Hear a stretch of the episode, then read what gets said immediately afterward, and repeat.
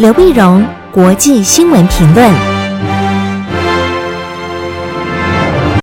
各位听众朋友，大家好，我是台北东吴大学政治系教授刘碧荣，今天为您回顾上礼拜重要的国际新闻呢。第一个，我们先看以色列，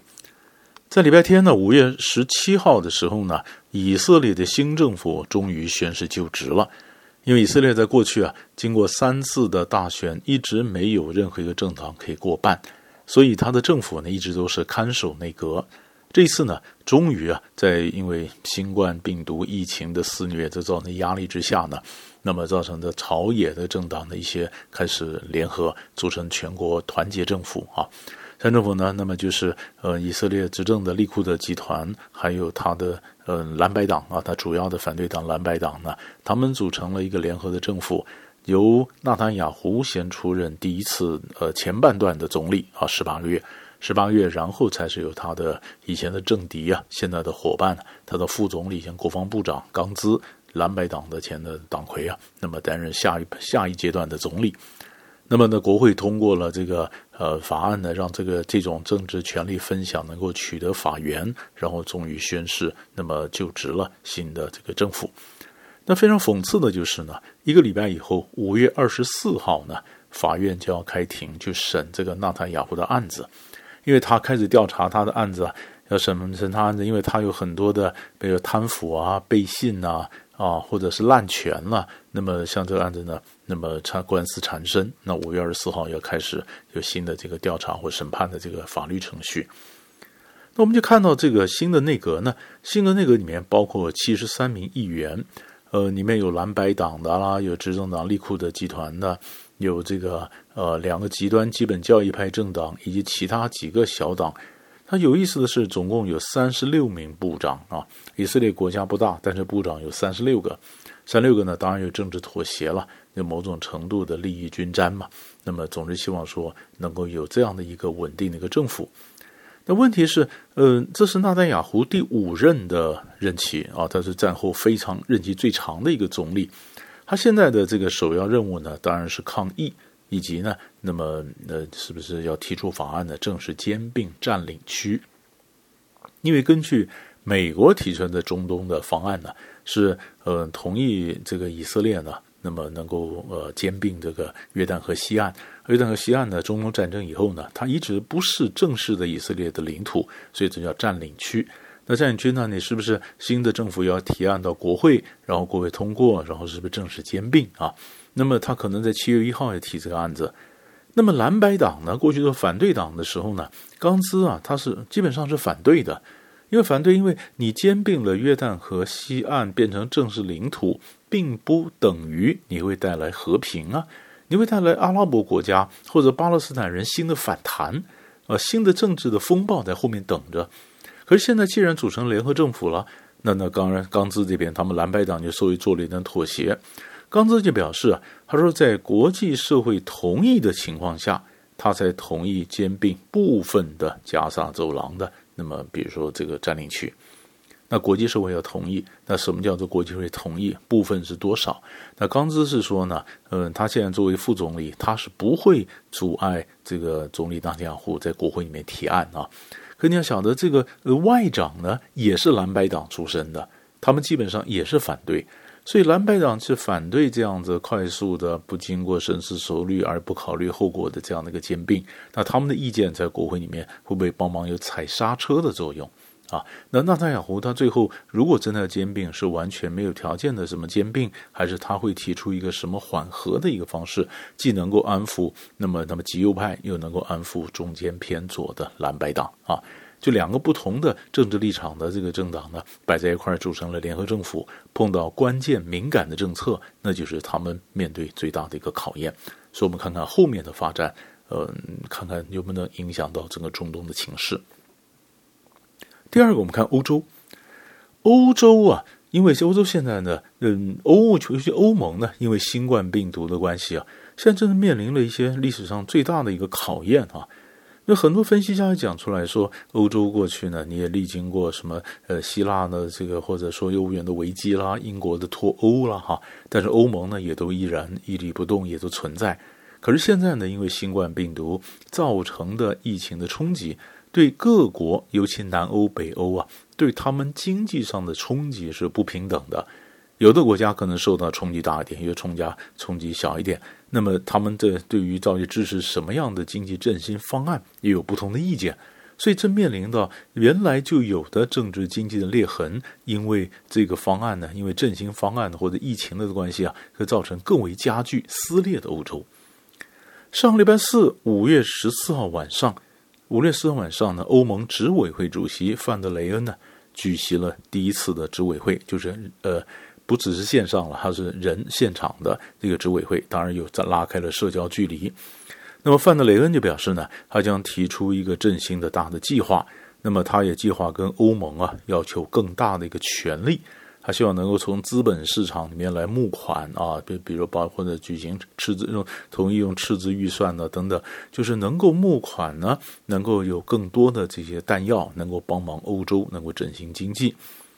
南欧国家希望欧盟能够有一点五兆欧元的这个火力啊，能够帮助来投到市场振兴经济。北欧的北方的国家呢，比如德国为首的这些国家呢，他们则保留啊，他们就觉得呃，这个可能你们南南欧想太简单，这不是那么简单的一个方式。所以在这个情况下呢，对于钱怎么用，钱怎么来，嗯，那么是花大钱呢，还是说嗯，大家非常谨慎，就各有不同的意见。不同意见，一边目前透露出来的消息呢，是执委会啊，他们就讲他说能够能够授权借到三千两百亿欧元来振兴经济。那振兴经济，那么呃，那有些国家认为说不是三千两百欧元是怎么用？如果你连这个赠与算在内，而不只是贷款，那这数字其实应该更更超过哈、啊，更超过呢？那所以有些专家就说，钱怎么来、怎么用、怎么还，可能都还要辩论。哎。那么这个周末的时候呢，那么范德莱恩呢就不断的开会，跟各国领袖正在通电话，想执委会怎么做。在礼拜一的时候呢，五月十八号的时候，德国跟法国，梅克尔跟马克宏呢就举行了联合视讯会议，提出来了德法的联合的一个计划。那么就是说，我们要有一个募到五千亿欧元的振兴基金。由欧洲的执委会呢，从资本市场里面举债啊，来支持那么这个欧盟的支出，而不是给各个个别国家去贷款。那这个有什么意义呢？第一个意义是，过去法国跟欧和跟德国啊，在振兴方案上，他们是南辕北辙，他们没有没有合作，没有同意过。这是呢，法国跟德国能够有一致的意见，那这是不错的。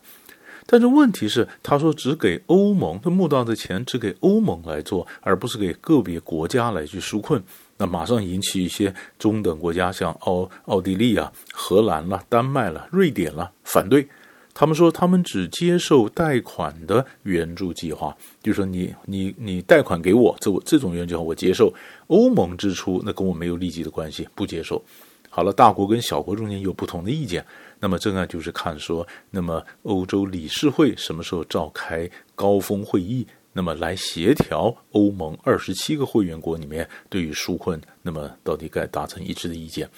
所以光是这意见，我们就发现他开了很多次。四月份的时候曾经也开过，说怎么纾困，大家意见不一样。这一次呢是最接近的时候，法国跟德国能够有同样的意见。然后，那么欧欧盟的执委会的这个范德莱恩主席啊，那么等于他的整个行政首长啊，他也表示说，他想就是好好的就能够最后一次机会，只有一次机会，非成功不可，要求有更大的权力来推行整个振兴啊，振兴经济。但是呢，各种不同的这个暗潮汹涌啊，包括你的整个官僚体系如此庞大，真的要落地的时候，你的政策能不能完全执行？从政策、钱的分配、钱的还还钱，以及到执行的细节，都是问题。啊，那这个后面该怎么做？那么我们也是密切注意，因为这关系到欧盟整个是否能够持续存在的一个关键的时刻。最后呢，我们看美国。美国最近又有个案子冒出来，就是礼拜五的时候，上礼拜五啊，五月十五号，那么川普开除了国务院的督察长林尼克，林尼克开除了国务院督察长，川普呢，他开除了好，已经开除了好几个这个政府单位督察长啊，但是林尼克呢，这事情特别引起关注，这引起关注，因为他是国务院的这个督察长，他的办公室啊。几百人呢、几百人是就是说盯着国务院的大大小小有没有滥权呐、人事啦、经费啦等等啊。那最初的传出来就是说，他调查到国务卿庞贝欧，庞贝欧是不是就滥用公款啊，然后公器私用啊？那么叫国务院的这个官员啊，帮他去买菜啊、遛狗啊，跟他家里怎么用等等。但这后来你发现，这都是鸡毛蒜皮的事情。当然，国会也在调查，但后来消息真正指出了一个原因呢，就是林尼克他那个办公室呢，在调查美国国务院去年为什么会。呃，卖去解就取消制裁这个禁令啊，闪过禁令卖武器给沙乌地阿拉伯。看这个阿拉伯联合大公国，最主要就是美国呢，过去呢，他支持啊，那沙乌地支持阿联酋啊，或者阿拉伯联合大公国。那么他们呢，阿联酋和沙乌地呢，他们呢的武器呢是呢支持在也门里面这真进入在也门内战啊，打的也门的空战。但是这个武器本身呢，那么呃，因为因为它不当的使用啊，所以它就造成周边国家一些抱怨，有些平民呢，那只能被误击啊，那飞弹呢飞到别的国家去，然后就看都是沙乌地这边买了美国的武器，所以美国国会啊，那么就就下令禁止，那么要调查啊，禁止卖这个致命性的这武器给沙乌地阿拉伯。那你一不你一禁止不卖，那武器商、军火商跳起来，那他们的生意怎么办呢？所以他们就跑来跟国跟这个呃庞贝欧去游说，游说庞贝欧呢就想说好，那我是不是能够解除这个禁令？可是禁令是国会解除的，就想办法说闪过国会。那怎么解除呢？啊，就说啊，因为跟伊朗的对峙情形紧张，中东情势进入紧急状态，那情势紧张，所以可以权宜闪掉国会的呃这个禁令，然后卖武器给沙给沙乌地，还给阿联酋。那这件事情呢？那么督察长的办公室调查说：“那你是不是谎报呢？事实上有那么紧张呢？啊，那林尼克这个人呢，他是奥巴马时候任命的，可是他并不能算是川普的仇人呢，因为过去川普跟这个希拉蕊在对抗的时候呢，他是首先揭露希拉蕊在国会用的这个电邮门呢，就是他用私人的信箱啊发电邮啊，这个可能造成机密的外泄啊等等，那就是林尼克办公室调查出来的。”